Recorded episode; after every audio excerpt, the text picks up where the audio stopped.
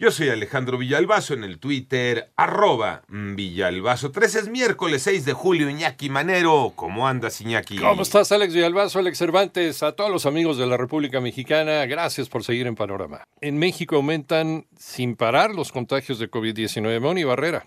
En las últimas 24 horas, México registró 27.973 nuevos contagios para un total de 6.121.808 casos confirmados por COVID-19 y 75 muertes. Así, la cifra total llega a 325.868 fallecimientos. La Secretaría de Salud informó a través del boletín epidemiológico que en la semana epidemiológica 26, que abarca del 26 de junio al 2 de julio, se reportó un promedio diario de 14.999 casos y 8 defunciones. En 88 Noticias, Mónica Barrera. En el panorama nacional, la Junta de Coordinación Política del Senado de la República acordó la creación de una comisión que aportará propuestas para replantear la estrategia de seguridad pública. El senador morenista Rafael Espino presidirá el órgano que acogerá a representantes de todas las bancadas. Por otra parte, la Comisión Nacional de los Derechos Humanos pidió al Instituto Mexicano del Seguro Social la reparación integral del daño para una mujer de 27 años que sufrió la amputación de ambas piernas y la extirpación del útero por errores médicos.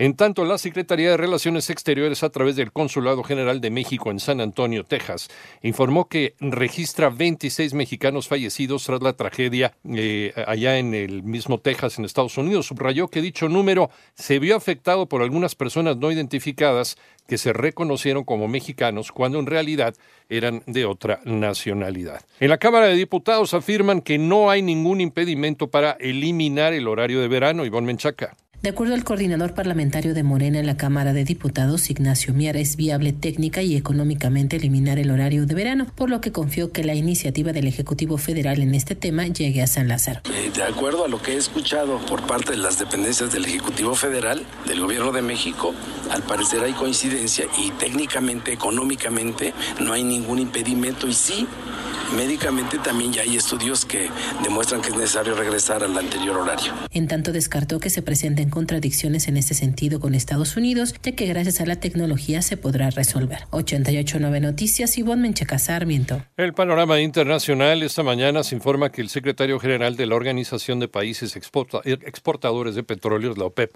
el nigeriano Mohamed Barkindo, ha fallecido a los 63 años de edad. Y el número de víctimas mortales por el tiroteo en el desfile del 4 de julio en eh, la ciudad conurbada de Chicago, en la ciudad de Highland Park, en Illinois, aumentó a siete, según confirmaron las autoridades locales. Y los casos de sífilis y de sífilis congénita, una infección de transmisión sexual que puede pues, transmitirse de la madre al bebé en formación con posibles efectos devastadores, aumentó en los países de América, alertó ayer la Organización Panamericana de la Salud.